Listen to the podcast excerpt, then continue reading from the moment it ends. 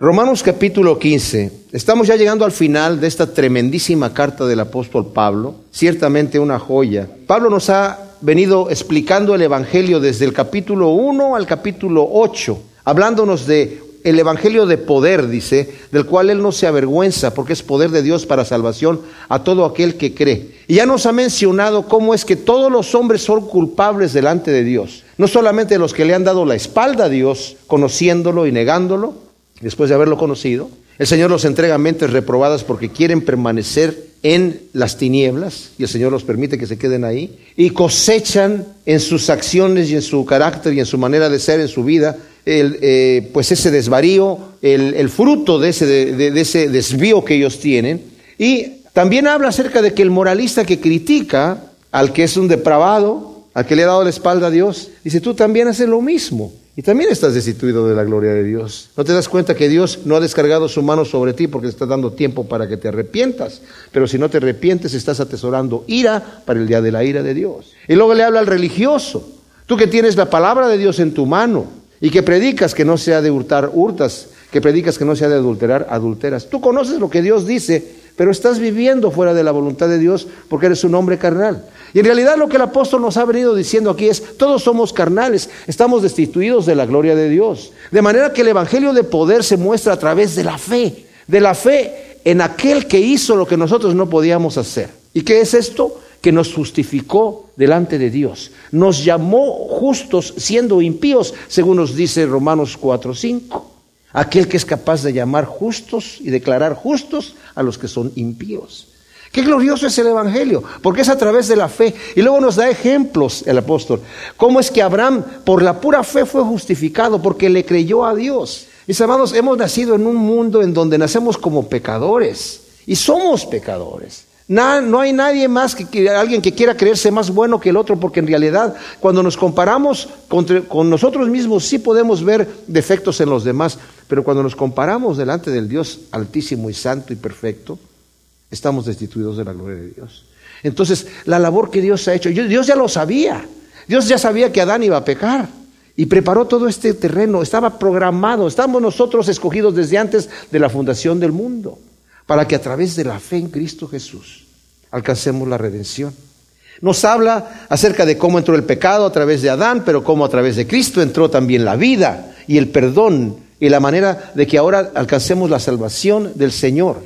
Pero también habla acerca de la lucha que tenemos como cristianos, de que aun cuando queremos hacer el bien, como Pablo lo explica en el capítulo 7 de Romanos, me sale el mal, yo quiero hacer el bien y me sale el mal. Mi deseo es deleitarme en la ley de Dios, pero veo otra ley en mis miembros, veo que mi cuerpo es contrario a la voluntad de Dios. Soy un miserable, ¿quién me va a librar? Y vuelve otra vez a Cristo, Cristo es el que me libra. Cuando caemos, ¿qué hacemos? Nos levantamos. Nos arrodillamos delante del Señor, reconocemos nuestras faltas y le pedimos al Señor que nos levante, porque nosotros no podemos. Y el momento que nosotros pensamos que podemos es el momento que estamos más frágiles para caer, cuando creemos que podemos mantenernos solos. Entonces es glorioso cómo el apóstol lleva hasta el capítulo 8 que por el poder del Espíritu de Dios, lo que era imposible para la ley, los judíos que andaban buscando la justicia no la alcanzaron, porque querían buscarla por sus propias obras y no pudieron. En cambio, el impío que ni le interesaba las cosas de Dios, alcanzó la justicia.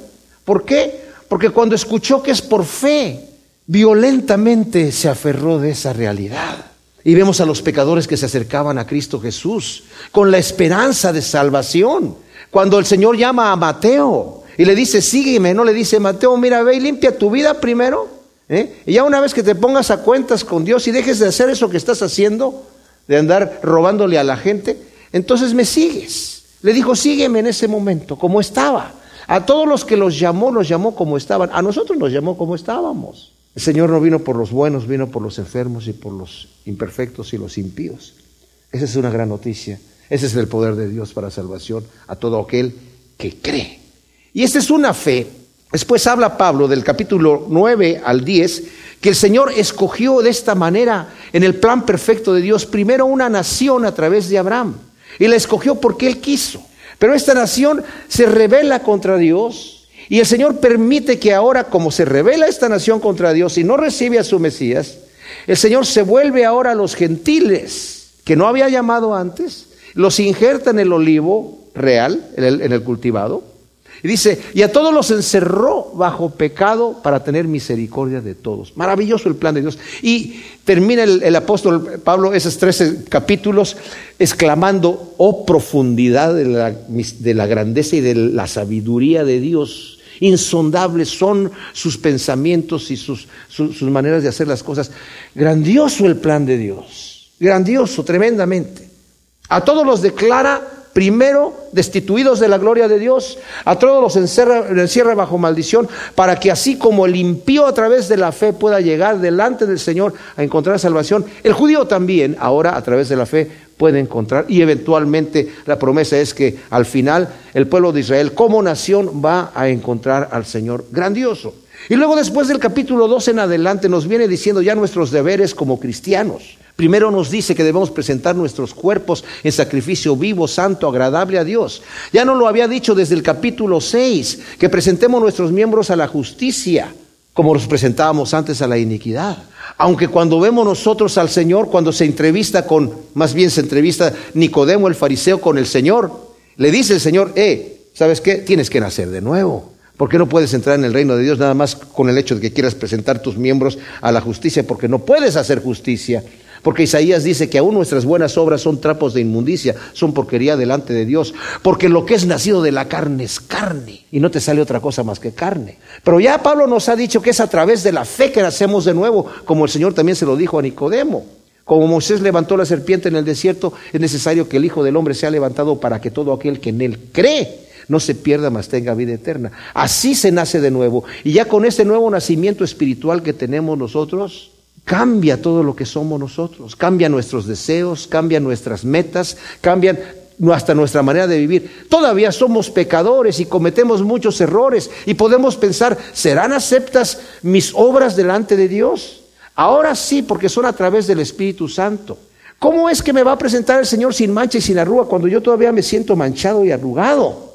Porque es a través de Cristo Jesús que el Señor nos va a ver. Esto no quiere decir que no tiene que haber un cambio de vida. Justamente desde el capítulo 12 en adelante Pablo nos ha venido diciendo nuestros deberes cristianos. Necesitamos presentar nuestros cuerpos en sacrificio vivo, santo y agradable a Dios, no conformándonos a este siglo, sino siendo transformados por medio de la renovación de nuestro entendimiento para comprobar cuál es la buena voluntad de Dios agradable y perfecta. Y de esta manera el Señor nos va transformando. Nos está diciendo Pablo cómo debemos nosotros comportarnos sometiéndonos unos a otros, sometiéndonos a las autoridades, cómo tenemos que tener que cuidado los unos de los otros. Y también nos empieza a decir, y ahora como entramos en el capítulo 15, desafortunadamente la Biblia fue dividida en capítulos y versículos exclusivamente para poder nosotros encontrar el texto con rapidez. Pero la carta de los romanos, no hay capítulo 15 en la carta de los romanos, está la carta de los romanos. Y el tema que viene hablando Pablo desde el capítulo 14, dentro de todo lo que es los deberes cristianos, nos ha dicho cómo nos debemos comportar en la iglesia y parte de eso que nos debemos comportar en la iglesia es recibe al débil en la fe, pero no para pelear o contender con él. ¿Cuál es el débil en la fe? Bueno, ya lo estudiamos nosotros en el capítulo anterior. Y pudiéramos haber pensado que el débil en la fe es aquel que se abstiene de todas las cosas para servir al Señor, que vive una vida muy legalista y que vive una vida muy asceta y muy desprendida de todo lo mundano y de todo, o sea, solamente el Señor, el Señor, el Señor. Y pareciera que hay esa mentalidad en muchos cristianos que entre más me abstraigo yo de las cosas eh, y me comporto más religioso, entre comillas, más cerca de Dios estoy. Pero cuando Pablo está hablando acerca del, débil en la fe, específicamente se concentra en una problemática que había en aquel entonces. Nuestra problemática es diferente, como lo vimos en el estudio anterior. La de aquel entonces era que había judíos que se habían convertido al Señor, de hecho fueron primero los judíos los que se convirtieron al Señor y después se abrió para los gentiles el Evangelio también. Lo vamos a ver aquí como el Señor también nos lo va a decir a través de este capítulo 15. Pero el detalle es este. Cuando los judíos se convierten al Señor, ellos continúan guardando sus leyes. Y las leyes de todo lo que tenían que comer y lo que podían comer y lo que no podían comer eh, fueron leyes dadas por el Señor en el Antiguo Testamento. Los gentiles no conocían estas leyes. Y cuando llega el Evangelio a los gentiles, ellos no guardan estos legalismos judíos. De hecho, el Señor utiliza, y fíjese qué tremendo, abre la puerta a través del apóstol Pedro, que era un judío muy kosher, o sea, guardaba todos eh, los alimentos, él comía lo que, lo que los judíos podían comer nada más. De manera que cuando el Señor le da una visión en donde tiene animales impuros y le dice mata y come, dice, no, Señor, de ninguna manera, yo nunca he comido nada impuro. Y el Señor le dice, no llames impuro todo lo que yo he limpiado ya. Pero le da esa visión, dándole a entender, ahora el Evangelio también puede ir hacia los gentiles. Pero después el Señor escoge a este Pablo, Saulo de Tarso, un fariseo de fariseos, un exagerado, fanático, que guardaba la ley, pero a todo lo que da. Es más, los principales de los fariseos en la época nada más se atrevían a decirles a los discípulos, por favor no hablen en ese nombre, porque si no les vamos a dar otros azotes. Pero Pablo físicamente tomó cartas, denme cartas, yo los voy a sacar de las sinagogas a donde están y los vamos a traer aquí, yo los voy a hacer blasfemar, estoy en contra de ese camino.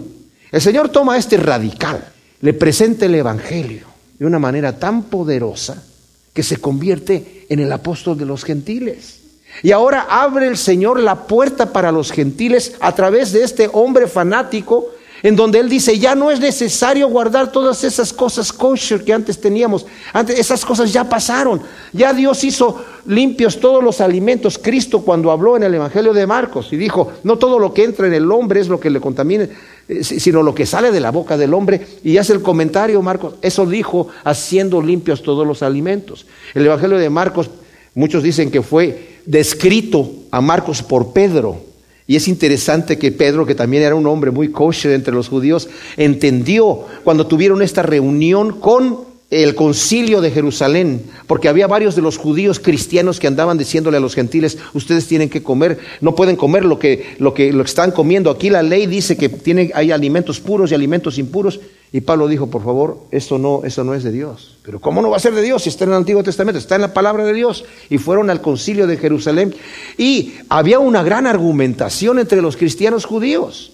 Hasta que Pedro se levantó y dijo, ¿saben qué? Mis amados hermanos, tiene razón Pablo y Bernabé. El Señor recibió a los gentiles cuando yo fui a predicarle a Cornelio. Yo hasta le dije a Cornelio, ¿sabes qué, Cornelio? A nosotros los judíos, tú sabes que es, es muy vergonzoso y no, no, no nos es permitido entrar y es una abominación para nosotros entrar en la casa de un gentil, ¿verdad? Perdón que te diga esto, Cornelio, pero es la verdad.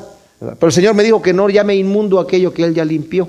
Y empezó a predicarles el Evangelio y el Señor mostró que los estaba recibiendo derramando su Espíritu Santo, cayó sobre ellos el Espíritu Santo, empezaron a hablar en otras lenguas y cuando Pedro vio eso dijo, wow, ¿qué impide ahora el agua para el bautismo de estas personas? Y les dijo a los del concilio de Jerusalén, si el Señor los recibió como a nosotros en el día de Pentecostés y no hizo diferencia entre los unos y los otros, ¿quiénes somos nosotros para que impongamos cargas que el Señor no les pidió? Y Pablo ya había mostrado esto aquí en esta carta. Dice, le fue contado a Abraham por justicia su fe, ¿cuándo? ¿Cuando estaba en la incircuncisión o cuando estaba ya circuncidado? Porque el, pacto de la circuncisión se lo dio el Señor a Abraham. Pues fue antes de la circuncisión que el Señor lo declaró justo. Ya mostrando el Señor de antemano que también iba a abrir la puerta a los gentiles. Todo a su momento, ¿verdad? Entonces dice, recibe al débil en la fe. ¿Cuál es el débil en la fe? El judío que dice, yo no puedo comer esas cosas. Esa carne fue sacrificada a los ídolos, entonces estaría yo participando, porque no se mataban los animales en un matadero, se mataban en sacrificios religiosos, ya sea que lo hicieran para el Señor, los judíos en el templo o en donde lo hicieran para el Señor, o en los templos paganos para ídolos. Entonces los judíos que tenían una conciencia débil, como dice Pablo, Decían, no, yo no puedo comer esas cosas. Además, esos alimentos son impuros. No, no, no, no, no. Entonces dice, tú recibe al débil en la fe, pero no para contender con él. No le digas, ay, hombre, pues eso ya no importa. Porque si su conciencia es débil, él va a pecar. Porque no está convencido. Como dije, pensamos que los fuertes habían sido los que son más kosher y más acá, pero es al revés. Pero Pablo ahora se va a mostrar que él es también ya uno de los fuertes. Yo no sé si Pablo comía carne de cerdo o no, pienso que no, pero no podría bien. Porque él se considera ahora como uno de los fuertes. lo dijo anteriormente. Yo sé que en sí mismo nada es impuro para el Señor. Pero el que cree que algo para él es impuro, para él lo es. Y si alguien cree que algo es malo, para él es malo. Y si participa de algo que no tiene la confianza de participar, le es pecado. Porque todo lo que no se hace con fe es pecado. Terminó así anteriormente el capítulo 14.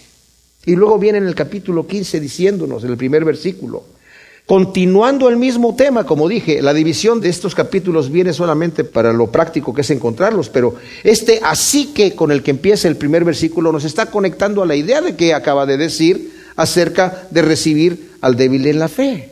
Así que nosotros los fuertes, fíjese cómo se incluye él ahí, nosotros los fuertes debemos sobrellevar las flaquezas de los débiles y no agradarnos a nosotros mismos. Ahora, sobrellevar las flaquezas de los débiles.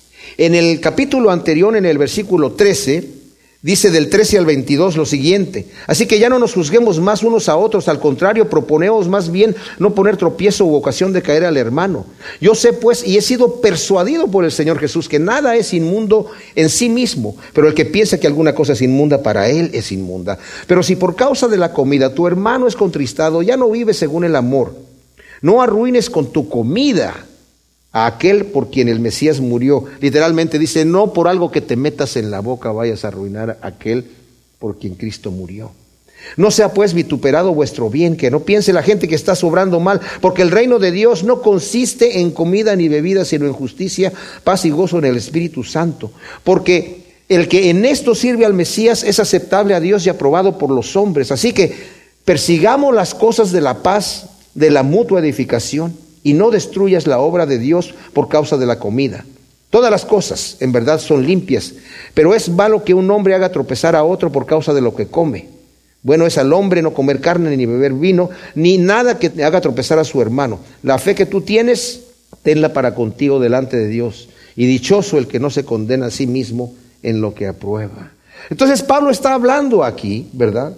De que debemos sobrellevar las cargas de los débiles. Si ustedes tienen tiempo después de leer el capítulo 8 de Primera de Corintios, en este capítulo extensivamente Pablo se abre para mostrarnos que dice, hay gente que es débil y no con la pura palabrería de convencimiento. Dios no me ha llamado a convencerlo de que está bien que coma de todo.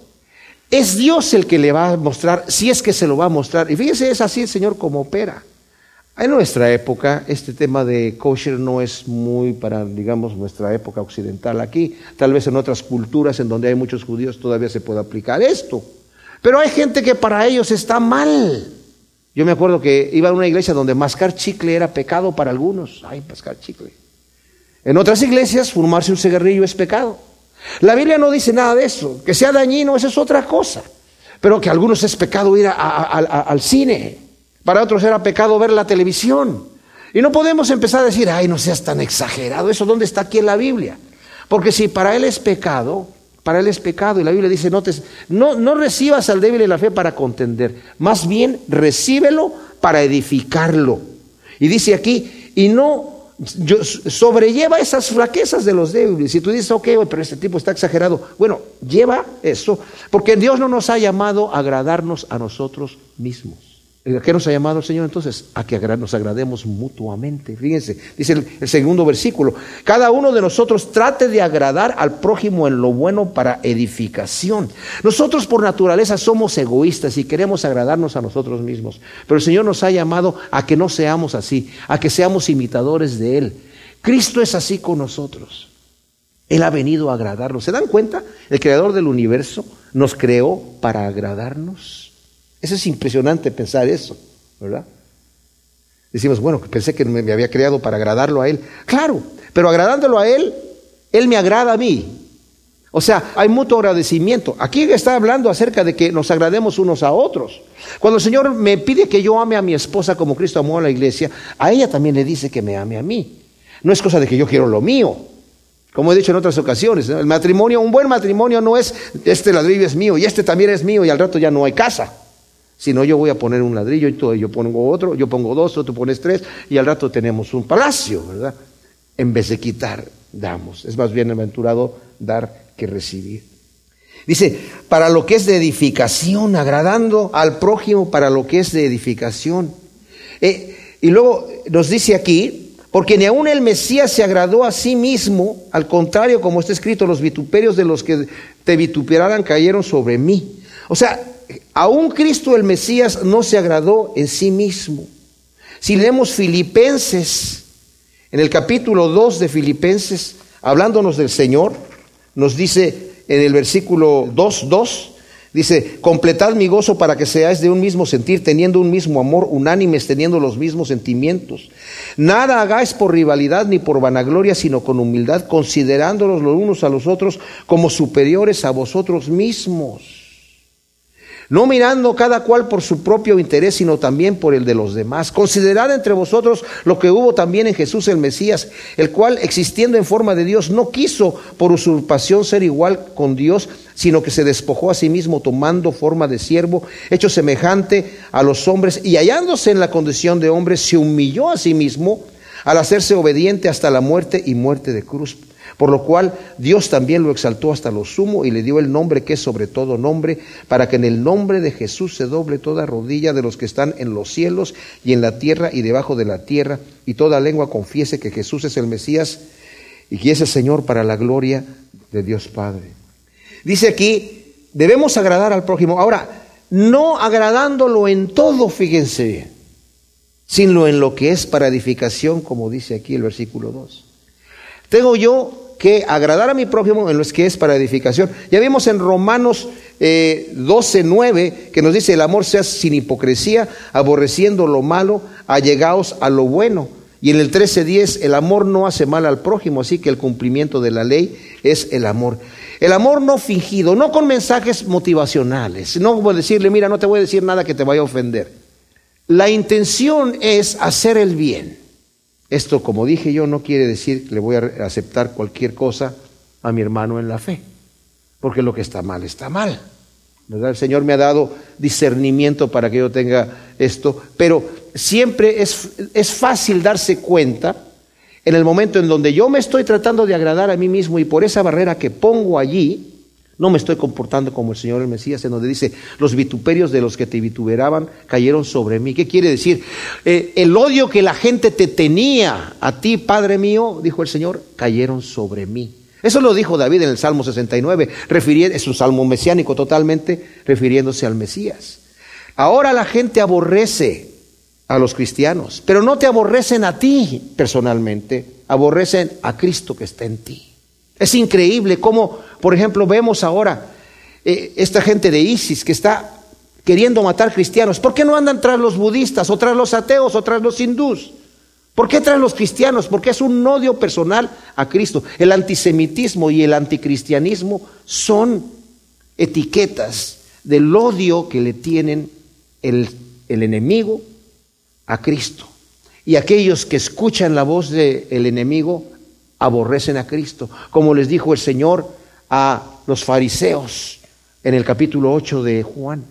Su padre es el diablo y las obras de su padre quieren hacer porque me quieren matar a mí, que les hago bien, les he hecho cosas buenas.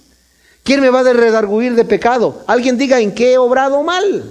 Y nadie le pudo decir nada. Me aborrecen ustedes porque Satanás los está incitando, porque en realidad ustedes y Satanás aborrecen a mi Padre. Porque si amaran a mi Padre, a mí me amarían. Y la gente dijo, el Señor le dijo a sus discípulos, ¿ustedes creen que el mundo los, hace, los va a aceptar? No los va a aceptar. Si me aborrecieron a mí, a ustedes también los van a aborrecer. Si a mí me trataron mal, a ustedes los van a tratar peor. Porque soy yo en ustedes lo que la gente aborrece.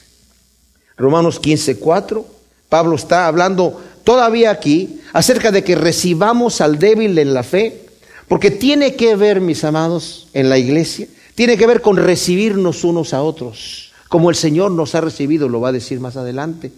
El Señor nos ha recibido como estamos. Y nosotros necesitamos recibirnos para mutua edificación. Qué triste es ver cuando en las iglesias cristianas empieza a haber discusiones que dividen. Lo vamos a mencionar eso en un momentito más cuando lleguemos a ese versículo. Pero lo que nos está diciendo Pablo, Cristo no vino a agradarse a sí mismo. Esto a mí me maravilla, que Cristo no se agradó a sí mismo. Cuando vino, estaba el Señor aquí en la tierra, dice, ustedes me llaman Señor y es soy Señor, ciertamente, tiene razón. Pero se dan cuenta que yo siendo su Señor, no estoy demandando que ustedes me sirvan a mí, yo los he venido a servir a ustedes. Ahora ese no fue un momento así solamente en la historia de Cristo donde dijo, yo quiero ser manso y humilde para poner una cara aquí, ¿verdad? Pero ya una vez que suba al cielo, ahí voy a estar en otro nivel, sentado en mi trono, ¿verdad? No, le dijo a Felipe, el que me ha visto a mí aquí, ahora, ha visto al Padre. ¿Querrá hacer esto entonces que el Padre también no se agrada a sí mismo y nos quiere agradar a nosotros? Pues eso es lo que dice la Escritura. El que me ha visto a mí ha visto al Padre. Claro que el Señor nos agrada a nosotros porque nos, ha dado estos mandamientos de vida, porque Él quiere que tengamos vida y la voluntad de Dios no es, es, que nadie se pierda, sino que todos procedan al arrepentimiento. Yo he venido para que tengan vida y vida en abundancia. Él ha venido para que nosotros seamos hijos de Dios, herederos de Dios y coherederos con Cristo Jesús. Es grandioso el Evangelio de Dios. Y así como el Señor no buscó su propia gloria, nosotros no debemos de buscar nuestra propia gloria, sino la de nuestro Dios. Y si nosotros buscamos primeramente el reino de Dios y su justicia, nuestro Dios se va a encargar de nosotros. Nosotros ponemos nuestras cargas a sus pies, Él las toma y se las lleva. Nosotros confesamos nuestros pecados y los ponemos delante de Él, Él los carga y los crucifica en la cruz. Es maravilloso nuestro Dios. Nunca debemos dejarnos tirar por el enemigo y quedarnos tirados.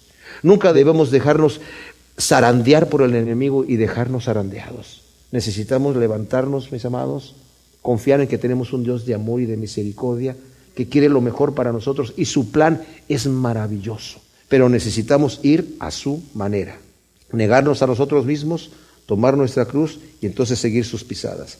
Porque lo que fue escrito, dice aquí, versículo 4, en tiempos pasados para nuestra enseñanza fue escrito para que por la paciencia y la consolación de las escrituras sostengamos la esperanza. Qué maravilloso.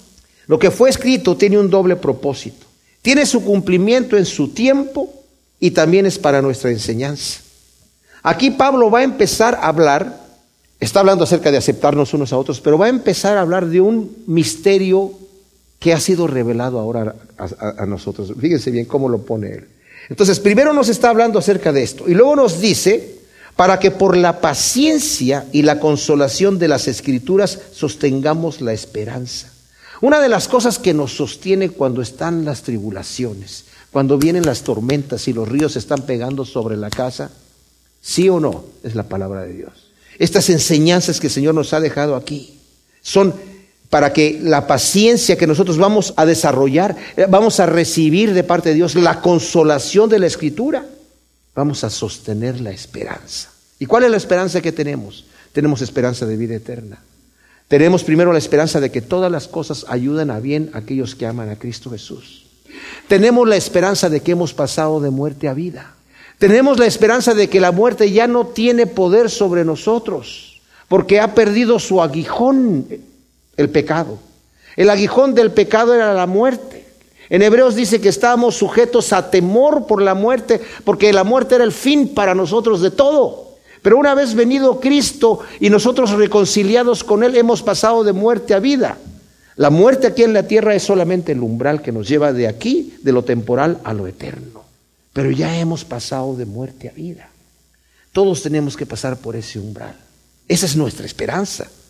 Y el que tiene esa esperanza, dice la Escritura, se purifica a sí mismo así como Él es puro. Porque si esperamos verlo a Él, no queremos verlo sin estar permaneciendo en el Señor. ¿Verdad que el pecado separa? Cuando pecamos nos sentimos como que estamos separados del Señor, nos sentimos miserables, nos sentimos mal. El Señor está dispuesto inmediatamente a perdonarnos y nos cuesta más trabajo a nosotros acercarnos a Él, a pedirle perdón, que Él en responder. Pero una vez que se ha hecho la paz nuevamente, vuelve la restauración del gozo, vuelve la esperanza viva, vuelve el hecho de decir, Señor, yo te quiero ver y te quiero ver con un rostro feliz. Y no como dicen en, en, Juan, primera de Juan 2.28, hijitos míos, permaneced en Él, para que cuando Él se aparezca, no nos alejemos de Él avergonzados. Ya sea que sea la condenación eterna o que sea lo que sea, no sé. No juguemos con esas cosas. Eso me lo predico a mí mismo primeramente y luego se lo predico a la iglesia. Y el Dios de la paciencia y de consolación nos conceda sentir lo mismo unos para con otros según Jesús el Mesías, para que unánimes a una voz glorifiquéis al Dios y Padre de Jesús el Mesías, Señor nuestro. O sea, la oración de Pablo, que el Dios de toda paciencia y consolación nos consuele y nos conceda sentir lo mismo unos para con otros cuando dice aquí, según Jesús el Mesías, quiere decir como Jesús el Mesías lo hace. Sentir lo mismo los unos para con nosotros, sentir la compasión que Cristo siente. ¿Se han puesto a pensar El Señor quiere que sintamos lo que Él siente y nos lo dice muchas veces en la Escritura. Sed misericordiosos como yo soy misericordioso. Sed compasivos como yo soy compasivo. Trata a otros como quieres que ellos te traten a ti. Dad y se os dará. Ama como yo amo. El nuevo mandamiento, ámense unos a otros como yo los he amado. El Señor quiere que sintamos lo mismo, no lo mismo unos que los, que los otros, que sintamos lo mismo según Jesús el Mesías, que sintamos lo mismo que Él siente por nosotros. Y la compasión. ¿Cómo recibe Cristo al débil en la fe? Pues ya lo dijo en el capítulo 14. Mira, el que no come para Dios no come y da gracias a Dios. El que no va al cine para Dios no va al cine, lo está haciendo para Dios. No te burles de él, no lo critiques, déjalo. Y tú vas al cine, vas a ver los diez mandamientos y glorificas a Dios, está bien, lo haces para Dios. Que, que no te juzgue el que no va al cine. O sea, recíbanse como el Señor los está recibiendo, ¿verdad? El Señor se goza en esas cosas, para que unánimes a una voz glorifiquen el nombre de nuestro Dios. Luego dice el versículo 7, por tanto, aceptaos los unos a los otros, como también el Mesías os aceptó para gloria de Dios. Esto es tremendo. Debemos recibir los unos a otros como Cristo nos ha recibido para la gloria de Dios. En el 14.3 también dice, el que come no menosprecia al que no come, y el que no come no juzgue al que come, porque Dios lo ha aceptado. O sea, Dios te ha aceptado como eres. Nosotros debemos aceptarnos unos a otros, porque el Señor nos ha aceptado. Qué vergüenza es observar cómo algunos cristianos se colocan por encima de Dios al rechazar a los que Cristo ha recibido. O sea, mira, Dios te recibe, qué bien, pero yo no, yo no te puedo recibir. Entonces se están poniendo por encima de Dios. Yo he escuchado gente que ha dicho, y creo que lo he comentado, mira, aquella persona no me gusta, no quiero juntarme con él, y si tú vas a ser mi amigo, no te juntes con aquel, o no le hables. Considérate su enemigo. Cuando Cristo nos ha dicho que debemos amar a nuestro propio enemigo. Y es increíble porque yo he hablado con cristianos que hacen esta práctica. Dicen, es que yo no me junto con fulano porque me dijo eh, eh, mi pastor que no me juntara con fulano. y le digo, oye, ¿no te das cuenta de, lo incongruente de lo que tú me estás diciendo? Cuando Cristo te dice que tú ames a tus propios enemigos, pero vas a aborrecer al enemigo de otro. Pues yo no sé, es que es mi pastor y tengo que hacer lo que él me dice. Pues bueno, si vas a obedecer a ese pastor o vas a obedecer al pastor de los pastores, ¿verdad? Porque el Señor nos dice que debemos aceptarnos porque Cristo nos ha aceptado. Y si Cristo te ha aceptado a ti, ¿quién soy yo para criticarte y para verte menor? Es impresionante. Ahora, esto no significa un ecumenismo, mis amados. No significa que ya todos vamos a cortarnos el pelo de la misma manera, como el mío. Ya desde ahí muchos van a decir, no, no, ya ahí ya te, se, te pasó la mano. Pero el detalle es que no quiere decir que vamos a ser clones, no. O que todos al final vamos a pertenecer, sí pertenecemos al mismo cuerpo místico de Cristo, pero no vamos a pertenecer a la misma iglesia en sí.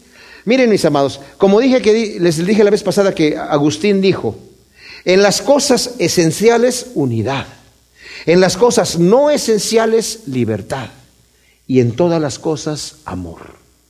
Las cosas esenciales, ¿cuáles son? Son las que no se pueden transar. Cristo es el único camino al Padre. Es la verdad y la vida y nadie va al Padre sino por Él. Cristo es el Hijo de Dios encarnado, crucificado y resucitado y está sentado a la diestra de Dios. Eso es intransable. Que nació de la Virgen María. Eso es intransable. Intransable. Esas son verdades intransables.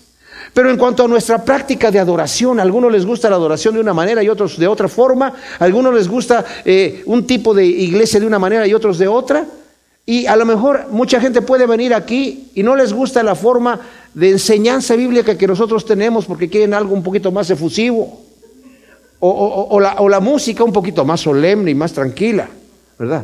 Y que la voz del pastor esté un poquito más solemne porque está medio y no trae corbata, ay Dios mío, no, ¿verdad? Algunos se van a escandalizar si no hay corbata, ¿verdad? Pero el Señor no está pidiendo que todos anden con corbata o sin corbata, sino dice, en las cosas no esenciales hay libertad, pero en las esenciales tiene que haber unidad.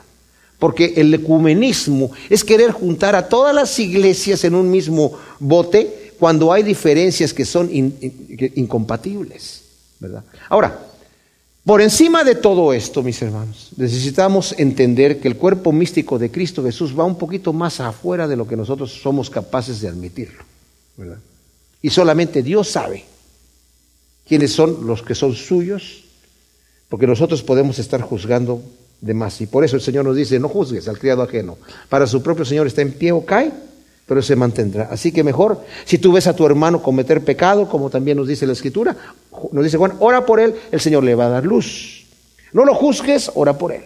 Pero también nos dice la Escritura que Dios nos ha dado la capacidad de juzgar con el juicio de Dios, nos dice en Corintios. Tenemos la mente de Dios, somos capaces de juzgar. El espiritual juzga todas las cosas, pero no es en un juicio de condenación, es un juicio de apreciación. Por sus frutos los conoceréis. Si el árbol es malo, se va, a producir malos frutos, entonces, sí, ok, ese no. Es, es fácil detectar de vez en cuando y muchas veces a los que son falsos.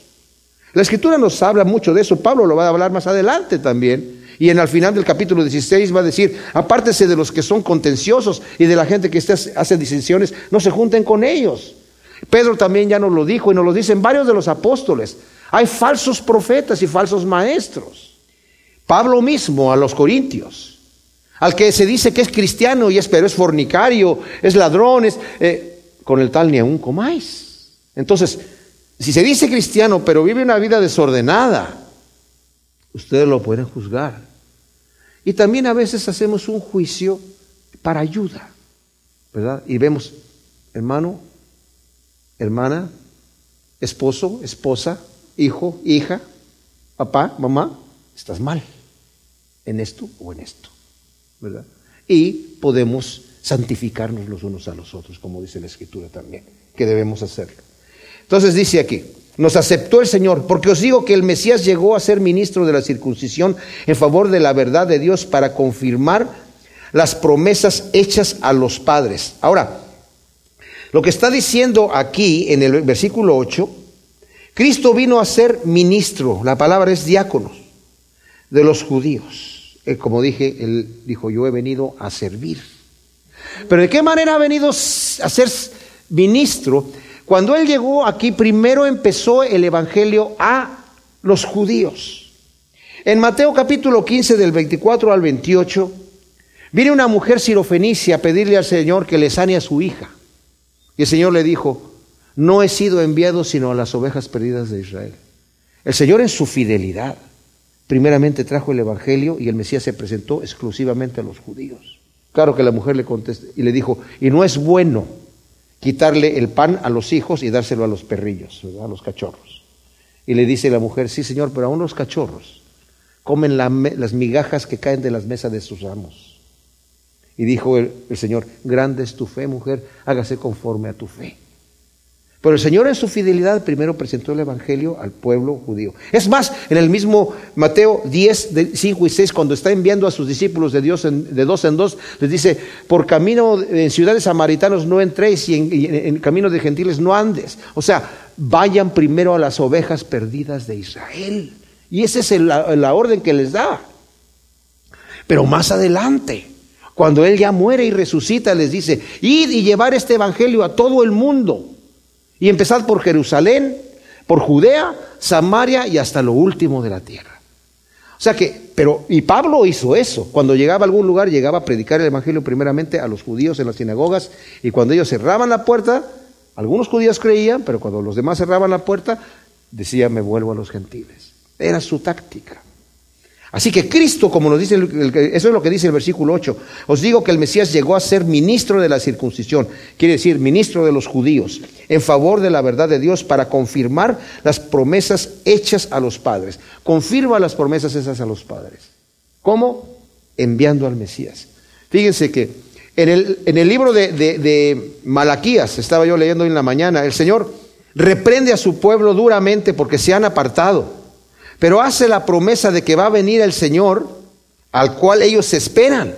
En el capítulo 3, versículo 1, después de que el Señor está reprendiendo mucho al pueblo, le dice, he aquí yo envío mi mensajero, el cual preparará el camino delante de mí y vendrá súbitamente a su casa el Señor a quien vosotros buscáis, el mensajero del pacto a quien vosotros deseáis.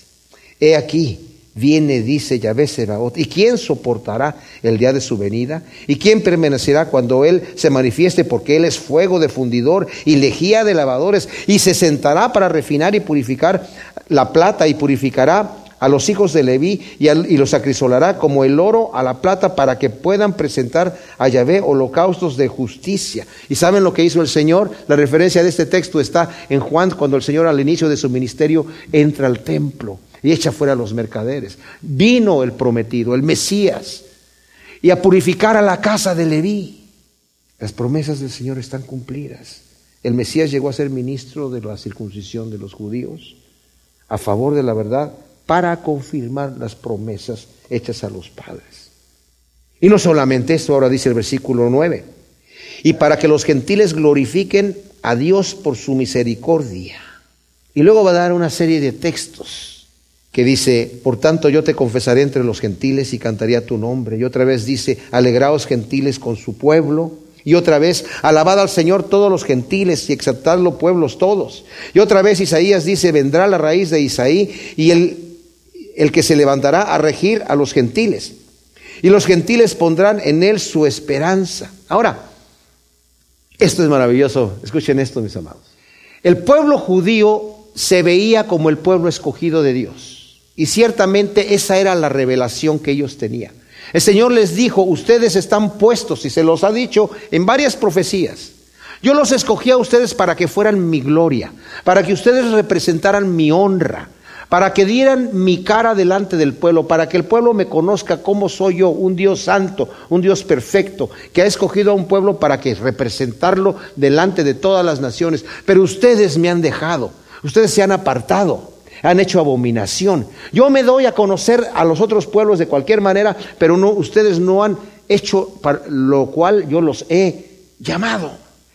Y cuando el Señor habla de que se va a manifestar a otros pueblos, en el Antiguo Testamento la gente pensaba, bueno, sí, el Señor va a mostrar su poder, como lo mostró con Faraón. Yo te levanté a ti para mostrar en ti mi poder, no un poder de salvación, sino un poder de juicio para Faraón, porque mandó las plagas y al final le quitó su primogénito, junto con el primogénito de todos los eh, egipcios, incluyendo los animales, y la destrucción de todo su ejército.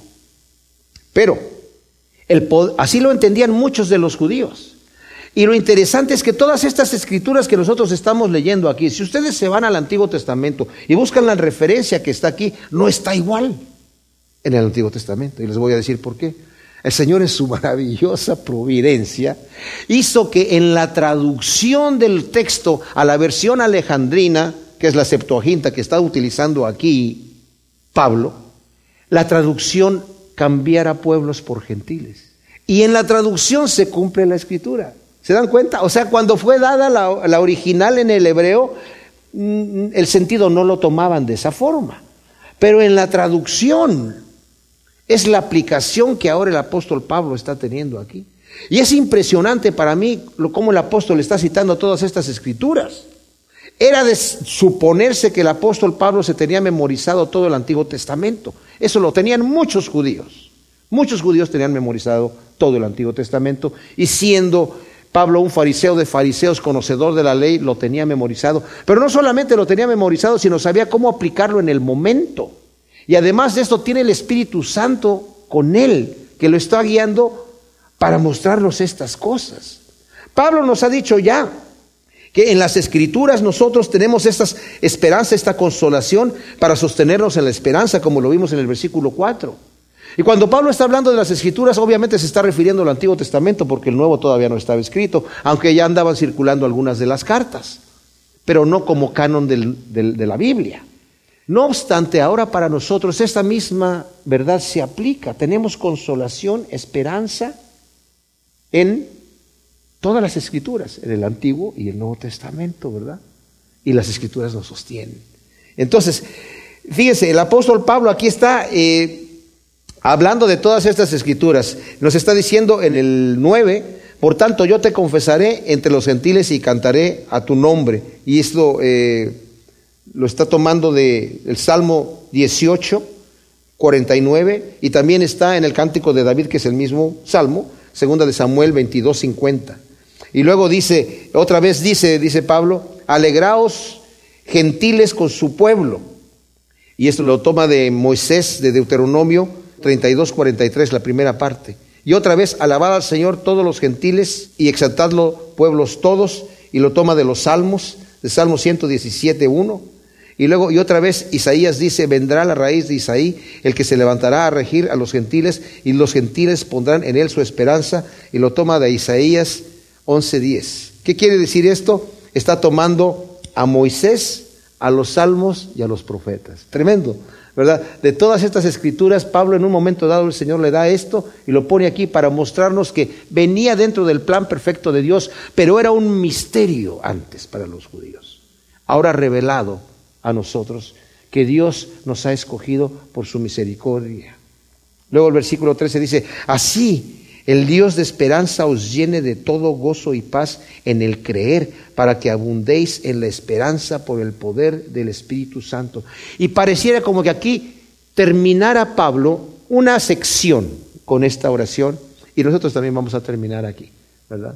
Dándole gracias a Dios por su misericordia, cómo ha tenido misericordia de nosotros que nos ha escogido dentro de un pueblo rebelde, que no fue llamado pueblo, Él lo llamó pueblo, que no éramos hijos, nos llamó hijos, que siendo impíos e injustos, nos justificó y nos llamó justos. Gracias, Padre bendito. Porque en estas promesas, Señor, en esta esperanza viva, tenemos nosotros nuestro fundamento y nuestra ancla. Porque Cristo Jesús, tú eres la roca firme sobre la cual estamos fundados, Señor. Te alabamos y te damos gracias por tu infinito amor y por tu misericordia. Y yo te pido que avives el fuego en cada corazón, Señor, para que nuestra esperanza se mantenga firme, se mantenga viva y que cada día, Señor, nos acerquemos a ti siendo transformados por tu Espíritu Santo para ser cada día más semejantes a ti, para que en aquel día, Señor, no nos alejemos de ti avergonzados, sino que además podamos con gozo, Señor, saber que tenemos una amplia y generosa entrada en el reino de Dios, de nuestro Salvador Jesucristo. Bendito seas, te damos a ti toda la gloria y toda la honra en el nombre de Cristo Jesús. Amén.